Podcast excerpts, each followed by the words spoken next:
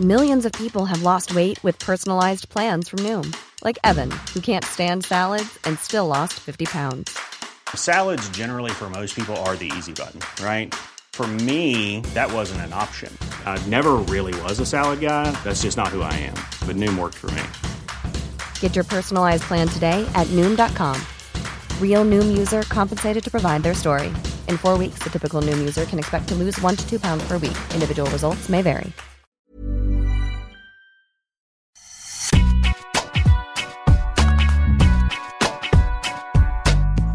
Bonjour à toutes et à tous, bienvenue dans Deep Impact, le podcast qui parle tennis. Je suis Sébastien Petit, journaliste à Eurosport et je suis accompagné par notre padel impérator Arnaud Di Pasquale. Bonjour. Salut Seb, salut Laurent, salut Maxime. À nos côtés cette semaine, donc deux journalistes de la rédaction. En premier, celui qui fait son retour à la compétition après une semaine d'arrêt, Laurent Vergne. Salut Seb, salut tout le monde. Et puis celui qui fait son retour à la compétition mais sans semaine d'arrêt, bah, Maxime Baptiste est là. Salut à tous. Qui s'installe, s'installe là dans le. S'installe petit à petit. Voilà. Commence à... Qui, Voilà. qui doucement pousse Bertrand vers la sortie. Ou moi, ou moi, il y a. Ou toi, ça dépend. Ah, ouais, ouais. Je- J'oserais pas, j'oserais pas. Tranquille, alors ça y est, ça y est, le compte à rebours est lancé officiellement avec dimanche donc le grand départ de Roland Garros pour les 15 jours à venir. Le petit départ a lui été lancé avec les qualifications cette semaine pour d'Auteuil. Et après plusieurs semaines de compétition sur terre battue, dernier Masters Milan-Rome a vu Djokovic se rappeler au bon souvenir de ceux qu'il avait un peu oubliés.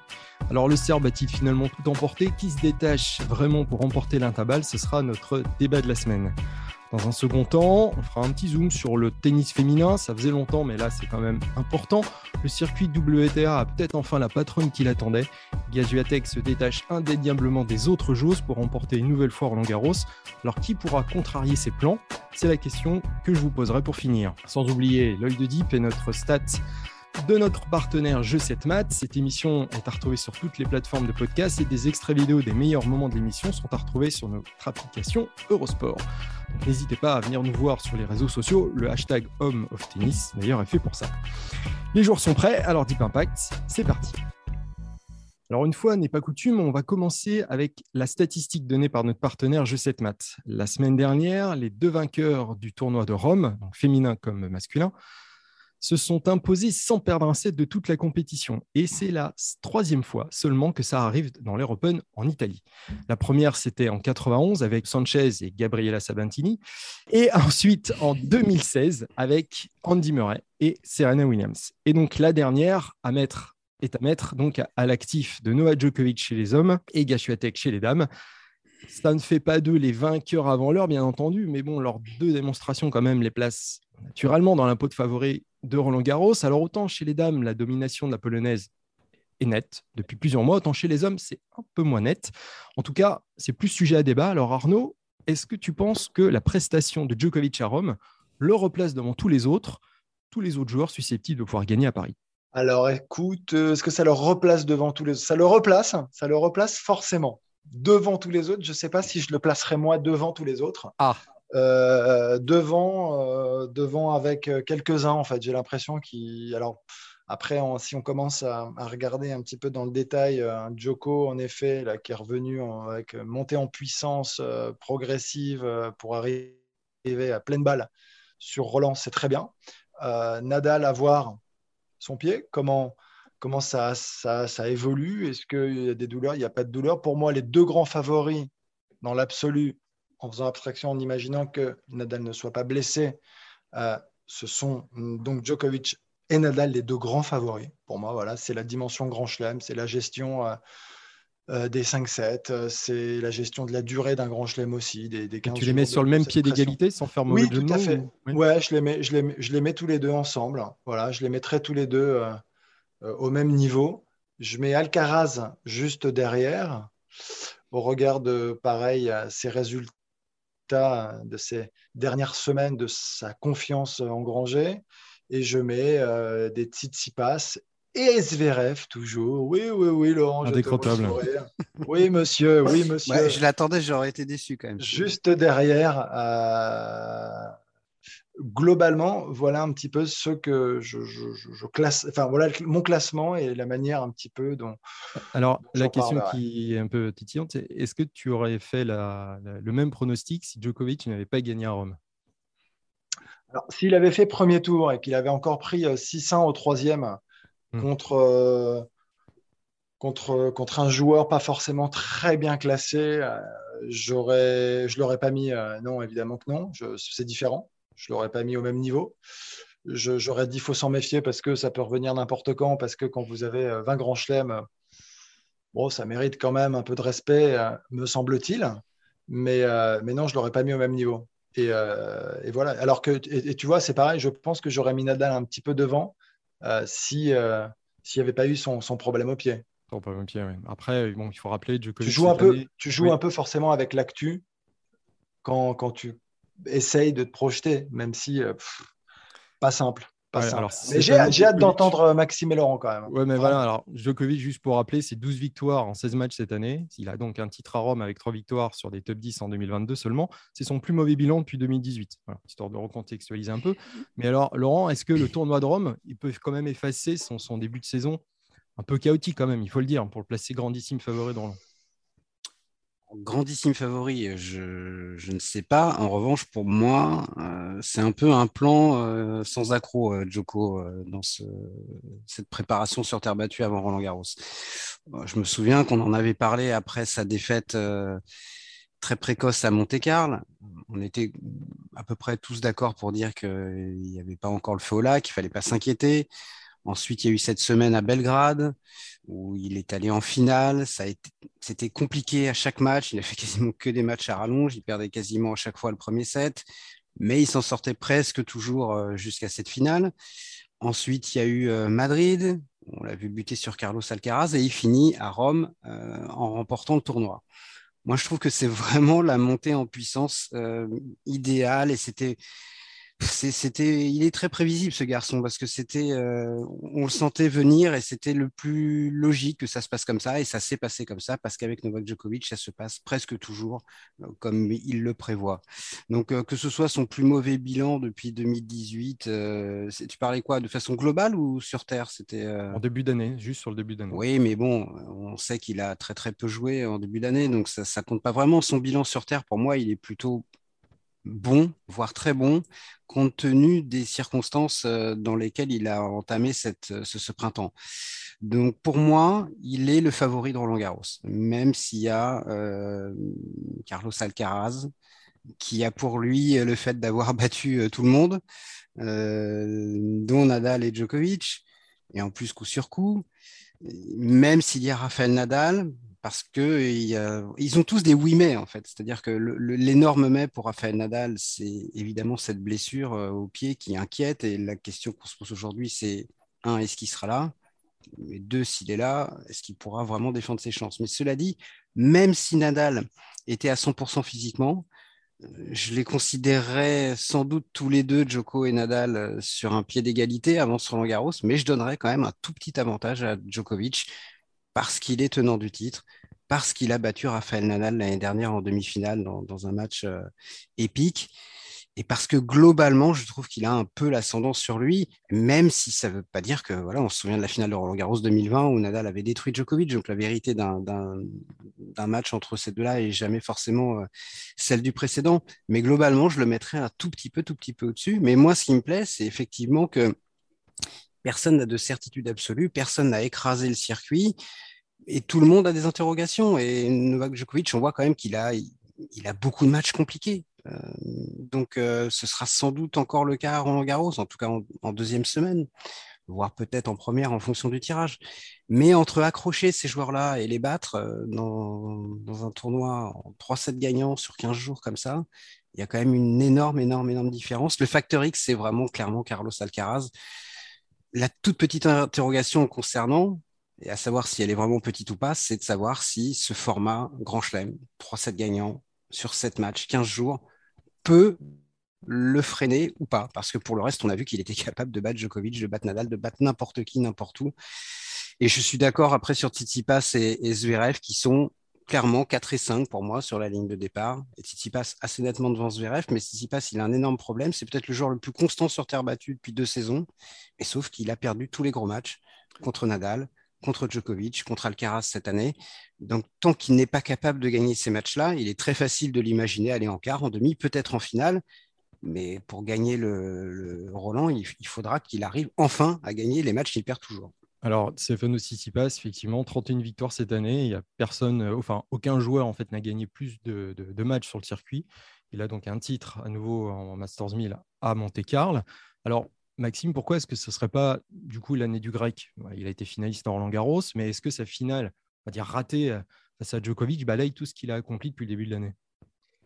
Alors ça, ça balaye rien du tout. Il, a clairement retrouvé ce qui lui manquait en fin d'année 2021, c'est-à-dire le, fighting spirit, euh, vraiment le, mental, le, côté compétiteur on avait l'impression qu'il était un peu à plat sur la fin d'année 2021. C'est comment en grec le fighting spirit?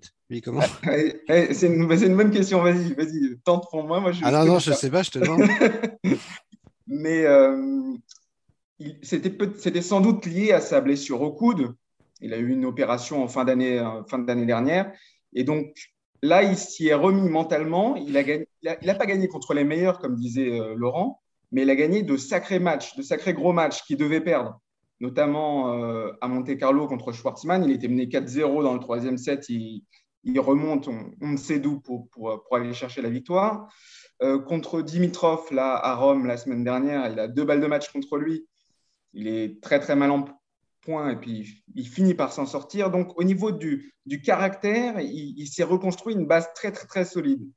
Maintenant, pourquoi, pourquoi ce ne serait pas son année? Tout simplement parce que au niveau du jeu, simplement tennis, bah, je ne trouve pas qu'il ait progressé. Et en fait, la question de savoir si Djokovic est favori, elle est, euh, elle est aussi pertinente par rapport à la concurrence. Je trouve que Djokovic est favori parce qu'il est redevenu Djokovic ces dernières semaines, ces derniers jours, et parce que la concurrence, Alcaraz mise à part, évidemment, euh, n'a pas progressé. Zverev est retombé dans ses travers, hein, euh, même s'il fait demi-finale, demi-finale, demi-finale en Masters 1000, dès que ça, dès que ça se tend, dès que ça, dès qu'il y a de, l'enjeu, le, bras qui se remet à trembler, les, les doubles fautes qui reviennent, tout ça, Titi passe surtout côté revers, je trouve. Côté revers, il est très, très, très fragile. Dès qu'il il, rencontre un, un, cador qui le fixe côté, côté revers, il perd du terrain beaucoup, il recule, il recule, et il est très euh, vulnérable aux amortis. On l'a vu contre Tsitsipas, on l'a vu contre Djokovic encore en, finale à Rome. Donc je pense que c'est une combinaison des deux facteurs. Djokovic est redevenu Djokovic. D'ailleurs, Djokovic fait une meilleure saison sur terre battue que l'année dernière. il est en avance sur ses temps de passage de l'année dernière, Djokovic. Et euh, la concurrence, euh, Nadal avec son pied, le gros point d'interrogation. Euh, euh, Zverev et Tsitsipas qui stagnent un peu. Euh, la concurrence est, pas franchement euh, au niveau. Qui est absent. Arnaud, avec Carlos Alcaraz, là on disait que c'était un peu le factoriste de ce tournoi. Alors c'est vrai qu'il a le meilleur bilan du circuit, 28 hein, victoires, 3 défaites, 16 victoires sur terre battue cette année. C'est le deuxième meilleur total sur cette saison derrière Schwartzmann. Est-ce que tu le vois, toi, comme. C'est Schwartzmann le favori dans Garros hein. Voilà, non, quand même Avec Schwarzman. Avec Schwarzman, Est-ce que tu le vois, lui, euh, arriver à, émerger à Roland Garros? Parce que tout le monde l'attend, tout le monde part de lui, surtout. Ouais, ouais, ouais, je le vois, ouais. Oui, je le, je le vois clairement. Euh, pour toutes les raisons qu'on a déjà données. Le capital confiance est monumental. Euh, je pense qu'il est en train de prendre conscience de vraiment de ses forces, de, de, de, jusqu'où il peut aller. Euh, il est super bien entouré. Il a eu euh, l'intelligence de lever le pied au bon moment aussi pour se préparer, refaire du jus. Et, Dieu sait qu'il en a besoin après avoir gagné autant. Je, vois beaucoup de maturité, d'intelligence, de, je, vois aussi beaucoup, euh, Maxime parlait de pression et, Zverev qui en début d'année avait du mal à gérer cette pression un peu plus attendue que d'habitude parce qu'une super saison, ceci, cela, bah, j'ai l'impression que l'Alcaraz, et c'est pas juste de l'innocence c'est de la maturité, c'est pas de l'insouciance, pardon, c'est une force qu'il a en lui en fait, je crois. de faire face justement à ces challenges, à, la pression qui est hyper présente, évidemment. Enfin, et plus tu montes et, plus tu manques d'oxygène, donc plus c'est dur de respirer. Et bah, il y en a qui s'en sortent mieux que d'autres. Et lui, clairement, je vois un gamin qui, face à, à ces défis, est beaucoup plus fort que la plupart, plus fort que Zverev, plus fort que Tsitsipas. Après, je ne peux pas parler de Nadal et Djokovic qui, à mon sens, euh, sont, des monuments et, et, j'aurais pas le droit, mais, qui euh, sera bah, au, même niveau. Et donc, oui, dès Roland là, je, je, pense que tout le monde le craint, tout le monde l'attend. Et cette pression, je pense qu'il va la gérer. Après, euh, hey, eh, tu n'es pas à l'abri euh, d'une défaite, euh, d'un adversaire qui joue l'acier. Euh, je veux dire, encore une fois, c'est tu es, face à quelqu'un. Hein. Alexander Zverev qui se transcende, on n'est jamais à l'abri. Alors, alors, en revanche, pour être très honnête, s'il est lancé, Alcaraz, parce que s'il joue Zverev, j'imagine que c'est pas dans les premiers tours, s'il est lancé, il va lui rouler dessus. S'il joue Zverev, je pense qu'il j'allais dire, il le déboîte. C'est peut-être un peu violent.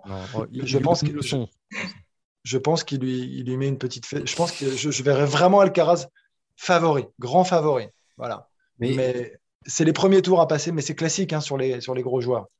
Il y, a, il y a deux interrogations autour d'Alcaraz. La première, elle concerne la dimension physique, parce que, encore une fois, euh, la seule fois où il est allé assez loin en Grand Chelem, c'était à l'US Open l'année dernière. Il avait enchaîné les matchs en 5-7.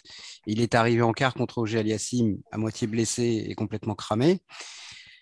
Donc, il y a cette petite interrogation-là. Sauf que depuis, c'était il y a quoi? Il y a 7, 7 mois, ça? 7, 8 mois? Il a tellement avancé, tellement progressé, il s'est tellement étoffé physiquement que, à mon avis, alors évidemment, s'il doit jouer 4h30 au premier tour, puis à nouveau 5-7 en 4 heures au deuxième, et qu'il arrive en deuxième semaine en ayant passé 12 ou 13 heures sur le cours, euh, la donne sera différente. Mais globalement, je suis vu le spécimen, je suis pas tellement inquiet sur la dimension physique, honnêtement, pour lui à, Roland Garros, même si c'est une interrogation légitime. Et l'autre interrogation, c'est est-ce qu'il peut être capable de gérer un statut de candidat au titre en Grand Chelem? Parce que c'est hallucinant quand même de se remettre il y a quelques mois en avant, avant le dernier tournoi du Grand Chelem à l'Open d'Australie. Carlos Alcaraz, on savait que c'était un très bon joueur, un très bon jeune qui était en train de monter. Mais enfin, personne ne le considérait de près ou même de très très loin comme un, même comme un outsider pour le titre à Melbourne. Hmm. Et euh, cinq mois après, on arrive à Roland, il est quasiment co-favori du tournoi. Donc, il s'affiche comme un prétendant et, surtout. Et c'est ce que j'allais dire, c'est que pour la première fois, après sa victoire à Madrid, il a dit clairement, je veux gagner un tournoi du Grand Chelem en 2022, dès cette année, c'est mon objectif. Donc il a avancé tellement vite qu'il en est là aujourd'hui. Et il, va quand même falloir. C'est une nouveauté pour lui d'arriver sur un tournoi du Grand Chelem avec euh, de telles exigences, de, de, telles attentes, les nôtres, celles du public et surtout les siennes. Donc c'est quand même aussi une petite interrogation, mais là encore, comme sur la dimension physique, je ne suis pas plus inquiet que ça. Alors on verra, ce sera un révélateur, mais franchement là pour le coup, on compare, fait une comparaison de Nadal-Alcaraz, souvent à tort à mon avis, mais là la, comparaison avec le Nadal de Roland Garros 2005 a vraiment du sens, où, où Nadal a été arrivé pour moi en très grand favori, euh, vu ce qu'il avait fait sur Terre, alors qu'il avait 19 ans et alors qu'il n'avait pas encore de, de, véritable référence en Grand Chelem. La comparaison tient la route et on sait comment c'était terminé pour Nadal. Il avait tout assumé et je pense que Carlos Alcaraz est prêt à tout assumer lui aussi. le, tirage aussi du tableau va être important. Hein. On rappelle, ce sera jeudi. Oui, oui, évidemment qu'il sera, enfin, il sera très important, notamment pour Alcaraz et, Nadal qui sont au-delà du, du, top 4 et et qui donc potentiellement peuvent euh, bah, le quart de tableau dans lequel ils vont se retrouver euh, comptera beaucoup. Mais enfin, déjà, savoir si Rafael Nadal sera là ou pas. Est-ce qu'il fera une annonce avant le tirage ou après? Voilà, ça changera beaucoup de choses. Mais, mais oui, ça, ça peut jouer. C'est sûr que mais ça joue plus, à mon avis, pour un Tsitsipas, par exemple, s'il prend euh, Nadal ou Alcaraz dans son quart de tableau, ce sera clairement pas une, bonne nouvelle, mais de toute façon, ces joueurs-là, ils devront à un moment donné s'affronter a priori pour, euh, pour gagner le tournoi. Sur la pression, sur la, assumer cette pression-là, il y a une formule d'Alcaraz qui m'a qui m'a un peu marqué euh, quand il a, quand il a gagné Madrid, c'est qu'il a dit non, le fait qu'on me voit favori, le fait que les gens m'attendent, c'est plus une source de motivation une pression. Et euh, ça, en dit long sur le, caractère euh, du, bonhomme qui, euh, qui est déjà mûr de ce point de vue-là, mûr mentalement pour peut-être aller au bout. la grande différence avec l'US Open aussi, en plus du développement physique que tu as évoqué tout à l'heure, Laurent, c'est que Alcaraz donc, est sixième mondial et qu'il ne va pas prendre un Tsitsipas au troisième tour. Ah non, mais ça, c'est non, mais c'est évident. Je veux dire, de, toute façon, tout, il n'y a, y a plus aucune comparaison avec voilà. l'Open de l'année dernière, mais même avec l'Open d'Australie de cette année, c'est ce que je disais. Donc, euh, tout, tout ça, ça n'a plus rien à voir. Maintenant, euh, il peut aussi, euh, Carlos Alcaraz, connaître un premier ou un deuxième tour, ou un, même un troisième tour très compliqué en étant bousculé. Donc, ce, ce, que je voulais dire par là, c'est que le, la dimension physique ne m'inquiète pas du tout pour lui mais il est quand même comme tout le monde. Et s'il doit enchaîner les matchs de, en 5-7 euh, en première semaine jusqu'en huitième et qu'il arrive, par exemple, sur un City Pass en quart en ayant beaucoup, beaucoup, beaucoup joué, la dimension physique pourra devenir un, élément important. Mais c'est pas plus inquiétant pour lui avant ce tournoi euh, que pour n'importe quel autre euh, des favoris, même s'il a 19 ans et qu'il n'a encore jamais euh, été très, très, très, très loin dans un tournoi du Grand Chelem. C'est ça que je voulais dire. Alors, ce qui est intéressant, c'est que donc, les tendances s'inversent. Cette année, chez les hommes, donc, la porte semble ouverte à plusieurs prétendants. Alors que pour une fois, chez les dames, eh ben, c'est assez limpide. Une seule joueuse cristallise toutes les attentions, c'est donc Iga Swiatek. Cinq tournois remportés à la suite après l'Open d'Australie, donc depuis Dubaï. Alors, ce pas des, tournois de différentes envergures, hein. ce sont que des WTA 1000, donc l'équivalent des, Masters 1000 chez les hommes. Aucune joueuse n'avait réussi pareil prouesse depuis que ces tournois existent. Ça fait donc 28 victoires de suite, et que des finales sans perdre un set, et seulement 5 sets de perdus depuis février. Donc ça place, ça place le, la performance. Alors, cherchez pas, hein, c'est donc la, grandissime favorite. C'est en route, vraisemblablement pour son deuxième titre à Paris, mais voilà, Roland Garros, c'est quand même le tournoi où beaucoup de choses peuvent arriver. On se rappelle qu'il y a eu quand même, depuis 2014, 8 vainqueurs différentes sur les 8 dernières éditions, donc, donc Gashuatek en 2020. Alors, est-ce qu'elle va écraser la concurrence comme elle le fait cette année? Euh, bah, aura la réponse bientôt, mais nous, on va essayer quand même de chercher celle qui pourrait quand même lui voler la vedette. Alors, on enlève d'emblée Barbara Krejcikova, la numéro 2 mondiale, tenante du titre, mais forfait. Euh, Arnaud, est-ce que tu vois une, une joueuse émerger derrière euh, la polonaise? On prend, on prend la liste alors on prend, on prend Badossa derrière. Bah, Est-ce que Badossa, c'est vraiment celle qui apparaît tout de suite? Euh, moi, non, mais tu vois, il y a, y a Jabber qui joue bien, même si. voilà, 11 Jabber, oui. Oui, oui, mais tu vois, elle a, elle a pris une correction par, euh, par Sviatek quand même, tu vois. Donc, euh, je, elle a signé ça En fait, si tu veux, aujourd'hui. Ouais, non, mais ça, attends. Elle a gagné un titre à Madrid, certes, ou ça, n'était pas là. En fait, ça joue très bien, mais en fait, tu peux pas non plus le décorréler de l'image de Sviatek qui est en train de tout exploser. Donc, c'est mm. hyper dur, je trouve, c'est hyper compliqué. Donc, oui, enfin, mais tu vois, une Badossa, je pense qu'elle est capable de, d'élever son niveau de jeu et de jouer super bien, vraiment.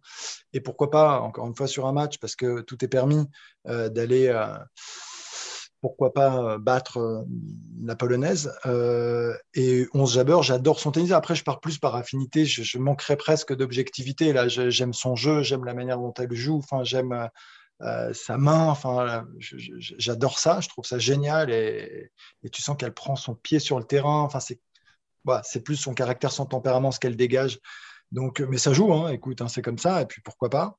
Après, après pour le reste c'est compliqué. Je ne sais pas si tu parles des, Muguruza et compagnie, est-ce qu'elles sont encore capables?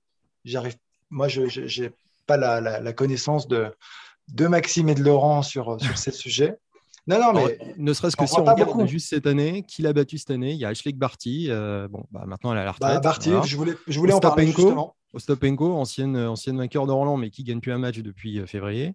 Et puis Daniel Collins, qui l'a battu quand même en Australie. Euh, mais bon, ça fait quand même. Euh, mais je la vois. Mais, depuis... Oui, mais Collins, Collins, je la vois ouais, faire son, son, quart, sa demi, pourquoi pas, mais je la vois pas gagner Roland. Tu mm. parles d'aller au bout du tournoi. Mm. Je la vois pas. Après, après je ne vois pas grand-chose, hein, comme tu le sais bien. Et, et, donc. Ça ne sera pas Alexander Donc, si je devais donner. Non, mais si je devais donner deux noms comme ça, c'est ce que. Voilà, écoute, je Sakari, attention aussi, enfin, tu vois, mais euh, j'aurais envie de donner Badossa et, et Jabber, comme ça. Alors, Maxime, euh, qui, qui, parle. Qui, qui, vois-tu, toi, lui, lui poser des problèmes? Alors, c'est une très bonne question parce que tous, les, tous les ans à Roland Garros, euh, c'est très ouvert, sauf que cette année, il y a quand même, comme tu l'as dit, une grande, grande favorite qui se détache, Iga Swiatek. Alors là, on en voudrait une deuxième. Il faut, faut, pas, faut pas pousser. Il sort euh, un peu match, c'est ça Non, la, la, deuxième qui aurait pu être là, c'est celle qui s'est arrêtée il y a deux mois. C'est Ashley Barty. si ah, Barty avait été là, Ouais, mais elle est pas là. Eu, comme ça, Et puis elle va pas être là. Voilà. Justement pour ça qu'on se pose la question. On aurait eu une deuxième favorite claire. Bon, maintenant, avec la dynamique des dernières semaines. Tu sens le retour de Simona, je sens. Ouais, voilà, voilà. voilà j'attendais que, tu en parler. Je te sens, Maxime, arriver là-dessus. Exactement, exactement. Je, me disais que la, la, la seule euh, qu'on connaît bien, qui, a de l'expérience en Grand Chelem, qui a gagné déjà à Roland Garros. En 2018, euh, oui. En 2018, qui a gagné à Wimbledon l'année suivante d'ailleurs. Donc, qui, a, qui, a, un bagage, une expérience euh, capable de la, de la projeter euh, si elle, si elle passe la première semaine, évidemment. C'est Simona Alep. En plus, elle, elle, a redonné un petit coup de fouet à sa carrière en, Comment? en prenant Patrick Mouratoglou. Elle a un as dans sa manche, voilà, Patrick voilà. Euh, bon, pourquoi pas Maintenant, euh... je te sens pas emballé quand même. Hein. Maintenant, je t'ai connu plus convaincant là. bon, après, elle, signe un quart de finale sur terre cette année à Madrid. Voilà, Elle a un titre en tout début d'année euh, sur dur, donc euh, bon, ça date un peu. Et effectivement, je te sens pas. Euh, non, mais il y a d'autres noms. Il y a, y, a, y a, Sabalenka qui revient plutôt bien après Sabalenka, est-ce que c'est vraiment une joueuse sur, sur terre battue? Non, c'est pas c'est pas vraiment une joueuse sur terre battue, mais elle a fait demi-finale là. Les deux grands chelems. Mm. elle a fait demi-finale à Rome. Elle a fait finale contre toujours contre Swiatek à, à Stuttgart. Donc elle revient plutôt pas mal. Maintenant, elle a fait son meilleur résultat en Grand Chelem, c'est une demi-finale.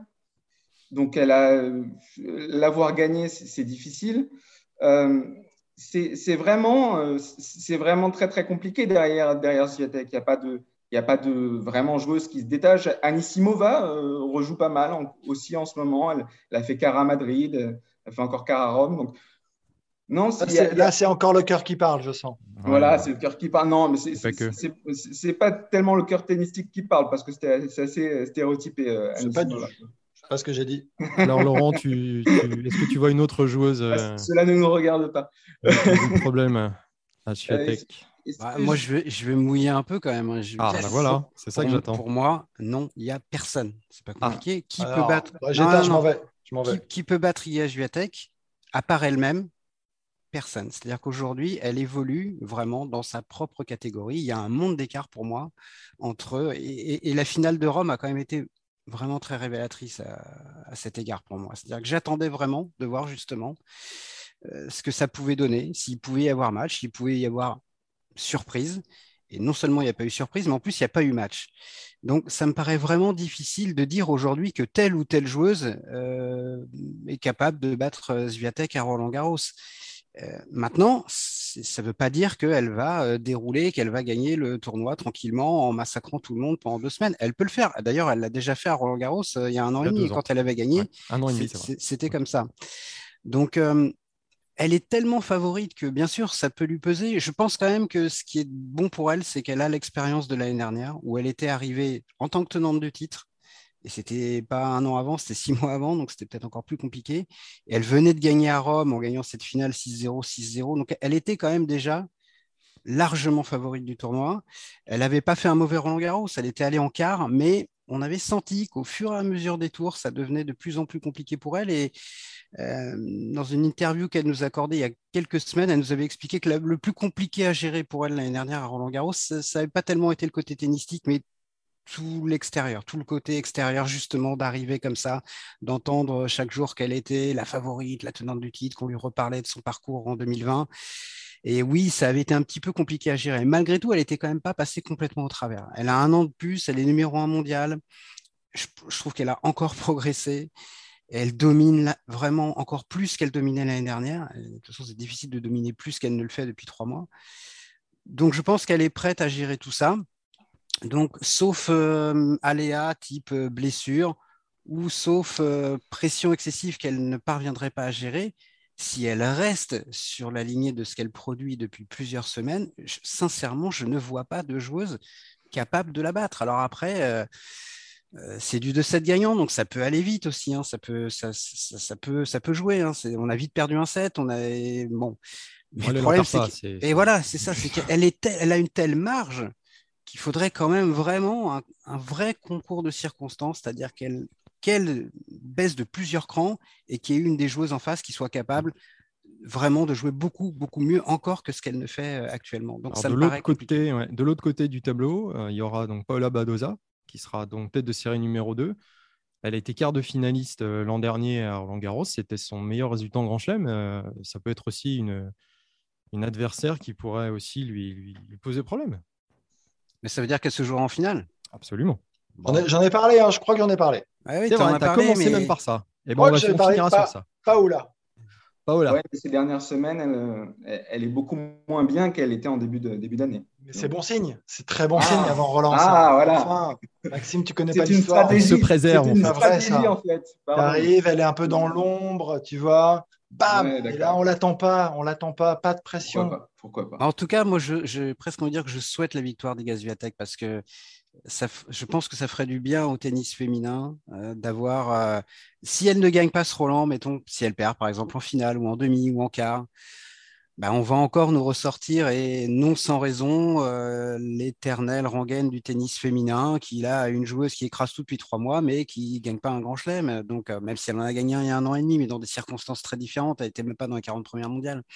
Donc, c'est patronne qui ne s'assume pas finalement. Donc je pense que ça ferait du bien euh, qu'on ait clairement la meilleure joueuse du monde, et elle est la meilleure joueuse du monde, et de très loin en ce moment, qui gagne le Grand Chelem euh, qui arrive avec la manière, ce serait, ce serait très bien.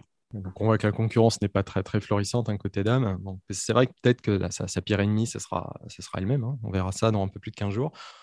On va terminer cette émission sur une note toujours optimiste et bienveillante d'Arnaud avec l'œil de Deep, qui a voulu se pencher sur le tennis français.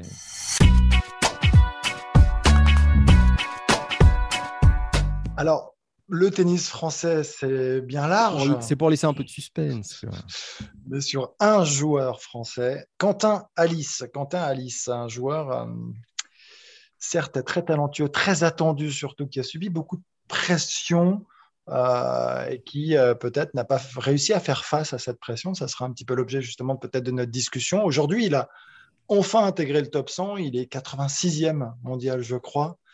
Et, je suis très, très heureux d'ailleurs. Je, le dis parce que c'est vraiment quelqu'un que, j'apprécie énormément.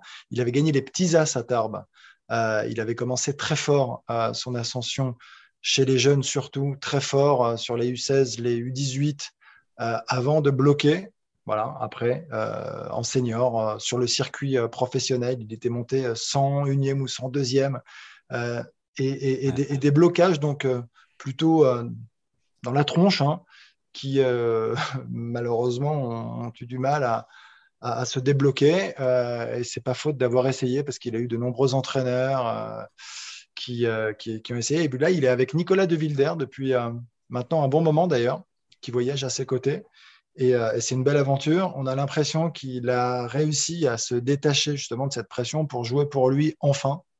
Et c'est pas si simple, c'est facile à dire comme ça.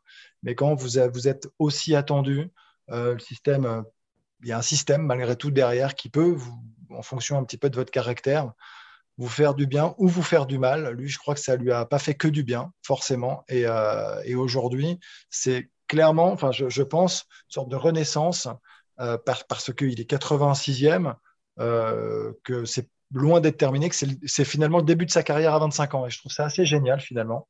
Malgré tout, il a fait preuve de persévérance parce qu'il faut aussi tenir, s'accrocher. C'est pas simple, c'est beaucoup d'investissements euh, physiques, mentaux, financiers aussi. Hein. c'est important de le souligner. Et s'il arrive honnêtement à, débloquer encore quelques verrous, à les faire sauter ces verrous, c'est un joueur qui peut aller dans le top 50, voire le top 30. Euh, j'en suis intimement convaincu. Voilà, il a, des qualités énormes, une qualité d'œil euh, exceptionnelle. Il a plein de progrès encore à faire, physiquement notamment. Il n'est pas toujours pas très rapide, pas très explosif, mais justement, il compense par euh, une dimension tactique. Il a une intelligence de jeu capable de péter en service aussi et un super, super retour. Il, a vraiment beaucoup de qualités. Il est capable de jouer aussi sur toutes les surfaces, d'ailleurs. Donc, il est vraiment polyvalent. Il faut souligner donc qu'il euh, brille euh, principalement sur le circuit secondaire hein, en Challenger. Il a gagné deux titres cette année en cinq finales, je crois. Il a gagné deux titres à Lille et à Pau. Donc ça lui fait 34 victoires cette année pour 9 défaites. Euh, c'est l'un des Français en fait qui carbure dans l'ombre, mais quelque part c'est peut-être pas plus mal en ce moment de, de, carburant, en tout cas d'enchaîner les victoires. Euh, euh, c'est vrai qu'on s'attend quand même encore une année difficile cette année en Roland Garros, on va pas se le cacher. D'autant plus qu'il n'y aura pas de tête de série chez les messieurs après le forfait de, de Gaël Monfils. Euh, la question qu'on pourrait se poser, c'est voilà, maintenant, cette année, c'est quoi faire un beau Roland pour un Français en fait? C'est d'arriver à faire une perf, de passer deux tours, parce qu'on tu, la, poses à qui la, tu la poses à qui la question? Bah, collégial. globalement, moi, mais pour, euh, pour répondre avant, avant la, la, la touche, la dimension journalistique, euh, en tant que joueur, et quand je sais faire une deuxième semaine. Hmm. Pour un Français, c'est faire une deuxième semaine, quel que soit ton classement. Même quand tu es 80e, tu peux avoir de, de belles surprises et, et, aller chercher le, fameux huitième de finale. Enfin, je, c'était ça à l'époque. Peut-être que ça a évolué, que ça a changé. Tout dépend de là où tu te positionnes. Forcément, quand tu es euh, top 10 ou top 20, cette deuxième semaine, tu veux forcément plus que aller jusqu'au lundi. Tu veux aller forcément, euh, je pense, euh, en quart, en demi et, même plus loin. Mais euh, quand, quand tu es dans ces eaux-là, l'objectif, il est, il est fort et c'est d'aller chercher la Oui, mais le problème, Arnaud, c'est qu'on n'a pas de joueurs dans ces eaux-là. On n'en a plus. Mm. Non, je sais, je te dis juste, mais la deuxième semaine, pour les joueurs entre 50 et 100, ça doit être ça l'objectif encore. Euh, oui, mais ça voudra dire, alors, sauf. Euh, des perfs oui. Circonstances très favorables, euh, oui, ça mm. voudra dire passer sur des têtes de série à un moment donné. Bien sûr. Pour moi, si on est rationnel, par rapport au classement, mais même par rapport au niveau de jeu affiché de façon globale dans ce printemps sur Terre, si on a un Français ou une Française qui est en 16e de finale, c'est-à-dire si jeudi soir de la, première semaine, on a encore un ou une survivante, ce sera une performance. Bien sûr, non mais tu as raison, hein, je, suis d'accord, objectivement, tu as raison. Après, euh, on peut espérer avoir un Hugo Gaston, qui euh, quelqu'un un profil à la Hugo Gaston qui flambe, euh, qui sort un Vavrinka, qui pousse Timon 5-7 et qui fait rêver Roland et qui va en huitième, mais ça resterait un, exploit, c'est-à-dire c'est une immense surprise. Alors ça peut toujours arriver, mais on en est réduit à ça aujourd'hui. On en est à espérer une, gigantesque surprise. Et j'ai presque envie de dire que l'absence de Gaël Monfils, elle change quelque chose du point de vue symbolique, parce qu'effectivement, pour la première fois depuis qu'on a 32 têtes de série, il n'y aura pas de Français ou de Françaises têtes de série à Roland, mais au 21e siècle en tout cas, mais à part ça, je dirais Gaël, sur Terre, euh, cette année, c'était une victoire contre le 369e mondial. Euh, bon, c'est assez anonyme. Oui, c'est ça. Euh, même s'il avait été là, c'était difficile d'être très, très, très optimiste. Donc, après, il est capable de tout. Souvent, il est arrivé sans non, il n'est pas capable. Il n'est pas capable de, à faire des Il pas capable de tout. en, revanche, il était capable, oui, de sur sur sur la motivation, sur la grinta, sur l'envie il était capable de se retrouver et d'aller au moins au troisième tour. Mais sincèrement, aujourd'hui, euh, le, tennis français à Roland Garros, c'est globalement en grand chelem, euh, même s'il y avait eu une, embellie hein, magnifique à, Melbourne cette année. Mais là, sur ce Roland, je veux dire, c'est même pas des seconds rôles, ce sont des, troisièmes rôles. On ne peut pas, sauf vraiment divine surprise. Peut-être qu'elle arrivera, franchement, je ne demande pas mieux. Mais n'y a pas grand, grand chose à attendre. Et si, quelqu'un va, va au troisième tour, ce sera vraiment une belle perf déjà. Voilà, ah, au moins, ils n'auront pas la pression. Enfin, quelque part, on sait qu'on ne les attend pas spécialement. Donc, euh, ça peut peut-être aussi jouer pour eux, Maxime. Je ne sais pas ce que tu en penses. Pour rappeler qu'il n'y avait pas de Français dans le tableau final du Masters 1000 de Rome, ça, ça en dit beaucoup sur l'état actuel du tennis français. Et euh, Malheureusement, la, thèse euh, de, l'arbre qui cache la forêt à, Melbourne, c'est-à-dire euh, Gaël qui est allé en quart de finale et qui a, donné une petite lueur d'espoir au tennis français qui, allait pas, qui allait très très mal depuis, depuis au moins un ou deux ans, et eh ben cette thèse-là, elle semble se confirmer. Et Alizé Cornet quand même aussi. Et Alizé Cornet. Parce que là, moi je parle, moi je parle hommes et femmes confondus. Hein, bien sûr, bien sûr. parle de Roland. Hein. Bien sûr. Et ce qui est, ce qui est, euh, ce qui est un peu euh, préoccupant, c'est que Alizé Cornet comme euh, Gaël Monfils, c'est l'ancienne génération et que dans ce printemps sur terre battue, sur le circuit, celui qui gagne le plus côté français, c'est Richard, Richard Gasquet. Richard Gasquet, il a 35, 35 ans, il va avoir 36 ans. physiquement, c'est dur pour lui. Or, à Roland Garros, c'est le, le format long, c'est les 5-7. Donc, c'est euh, compter sur Richard Gasquet pour aller au, troisième tour en huitième de finale, ça me paraît quand même euh, très, très, très compromis, très, très difficile. Alors, il peut toujours y avoir une, très bonne surprise, comme, comme, le disait Laurent. Il peut y avoir un Hugo Gaston, il peut y avoir un Hugo Humbert dont on ne parle plus euh, parce qu'il qu'il n'y arrivait plus et qui peut-être est en train de revenir, revenir à, son, à un niveau en tout cas intéressant. À Barcelone, il avait notamment était pas loin de, battre Alex de Minor qui, a fini en demi-finale. Donc ça veut dire qu'il avait un, niveau intéressant. Mais euh, il manque euh, cet enchaînement de victoires, il manque cette confiance, il manque euh, plein d'ingrédients qui, qui nous feraient basculer vers un optimisme qu'on ne peut pas avoir. C'est pour ça que Arnaud avait mis la lumière aussi sur, sur Quentin, qui enchaîne aussi les victoires et qui potentiellement après les premiers matchs vont être hyper importants. Enfin, s'il arrive à, à se transcender dès le premier match et à prendre confiance, oui, mais attention, là, là, on, là, on parle d'un tournoi du Grand Chelem, mais à titre individuel, euh, je, crois que on en avait parlé euh, en fin, d'année dernière, au début de l'année, quand on avait évoqué l'état du tennis français. Individuellement, il y, a des, parcours qui sont très, très satisfaisants. Et euh, ce que fait Quentin Alice aujourd'hui, c'est un peu ce qu'ont fait Arthur Hinderknecht ou Benjamin Bonzi, qui sont des joueurs avec des profils différents, des histoires différentes, mais à peu près la, la même génération, qui ont progressé, pour qui les challengers ont été la porte d'entrée vers le, top 100 et le circuit principal et qui se débrouillent plutôt pas trop mal sur le circuit principal. Franchement, c'est pas mal du tout ce qu'ils font cette année, alors que c'était une année vraiment compliquée pour eux parce qu'ils avaient la pression de, réussir sous peine de retomber euh, sévèrement au classement. C'est ce que fait Quentin Alice aujourd'hui.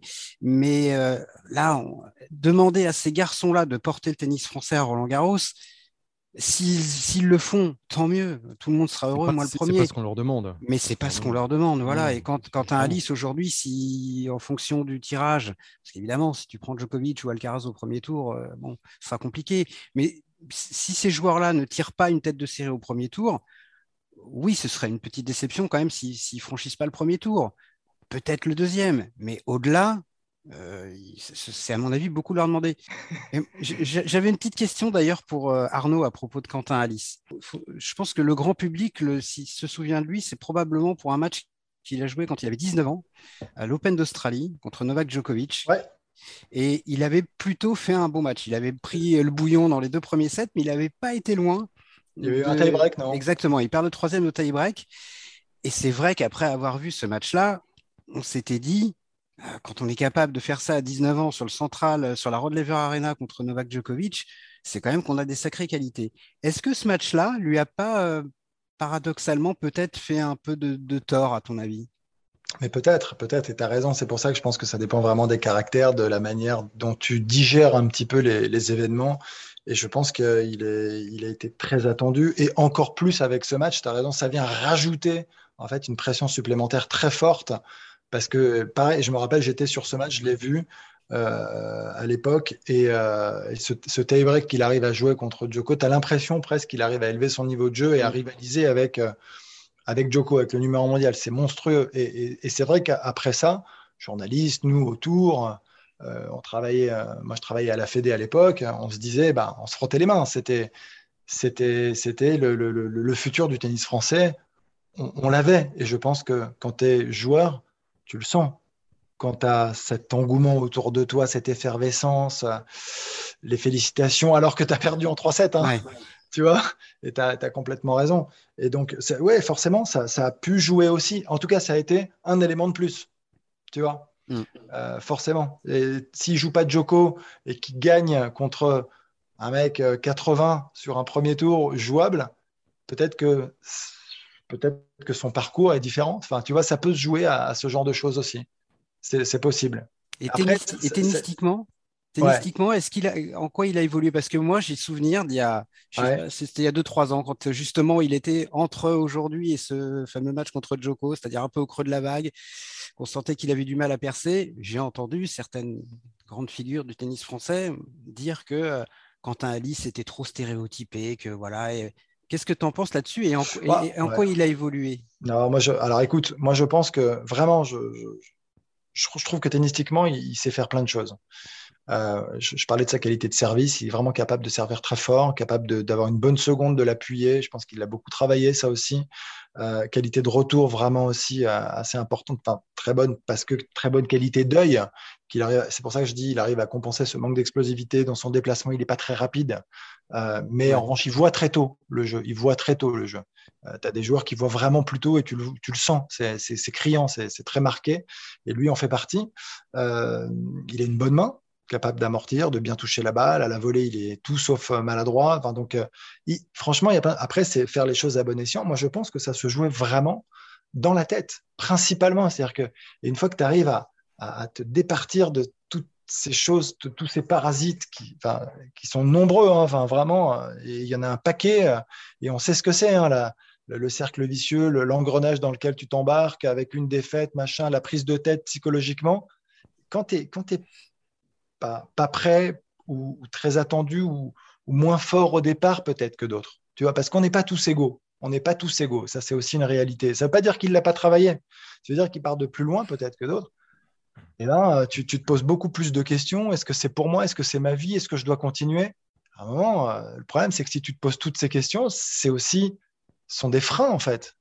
Et, je pense que Quentin fait partie de ces gens qui réfléchissent beaucoup, qui sont intelligents, qui sont très mûrs, mais qui réfléchissent énormément et peut-être parfois trop. Et à un moment, il faut, faut tout foutre de côté et se dire hey, je fonce et on verra. Et c'est pas simple, c'est facile à dire comme ça. Je pense que c'est très très compliqué, surtout quand tu enchaînes euh, six mois de, de, suite euh, au bout du monde à essayer de te battre, à t'entraîner énormément et à pas avoir les résultats escomptés tu peux euh, baisser les bras, tu, voilà. mais tu continues parce que tu continues, tu vois, parce que tu te dis que j'ai encore une chance et c'est pour ça que je trouve ça génial. Et voilà, qu'à 25 ans, ça lui sourit enfin et parce que à tous les niveaux, c'est l'embellie. Vous, vous, savez de quoi je parle là. Il faut qu'il repasse maintenant sur le C'est génial. Et, et puis je trouve qu'il a eu des exemples, et je parle pas, que du tennis français. Il y en a dans le tennis français. Bon, Zir Rinderknecht, on dit, mais on a, il a eu des exemples ces derniers mois de joueurs exactement de sa génération, à 25 ans. Euh, les Van de Zandschoup, les Karatsev, qui ont comme lui ramé pendant des années sur le circuit Challenger et qui ont explosé. Et je pense que ces joueurs-là ont peut-être fait aussi du bien à tous ces gars qui ont cet âge-là et qui rament depuis 2, 3, 4, 5 ans parfois plus sur le, sur le circuit. Et juste lui parler de son service, j'ai regardé euh, contre Popirine en finale euh, à Bordeaux. Il claque, je crois, 25 aces en 3-7 sur terre. C'est pas mal quand même. C'est pas mal, ouais. Bon, en tout cas, on verra ce que ça donne euh, à, l'issue de la quinzaine. on n'est jamais à l'abri d'une surprise. Hein. C'est aussi pour ça qu'on aime tant ce sport, non Pas vrai? Et on la souhaite. Nous, on, se retrouvera, alors pas la semaine prochaine, à partir de dimanche, pour une couverture quotidienne des internationaux de France avec ah. toi, Arnaud. Deep Impact sera retrouvé tous les soirs en podcast et euh, en extra vidéo sur les sites et applications Eurosport. D'ici là, bah, messieurs, euh, bon début de tournoi, bonne semaine, et puis à très bientôt. Merci, merci à, tous et à dimanche. À dimanche. Ciao, ciao.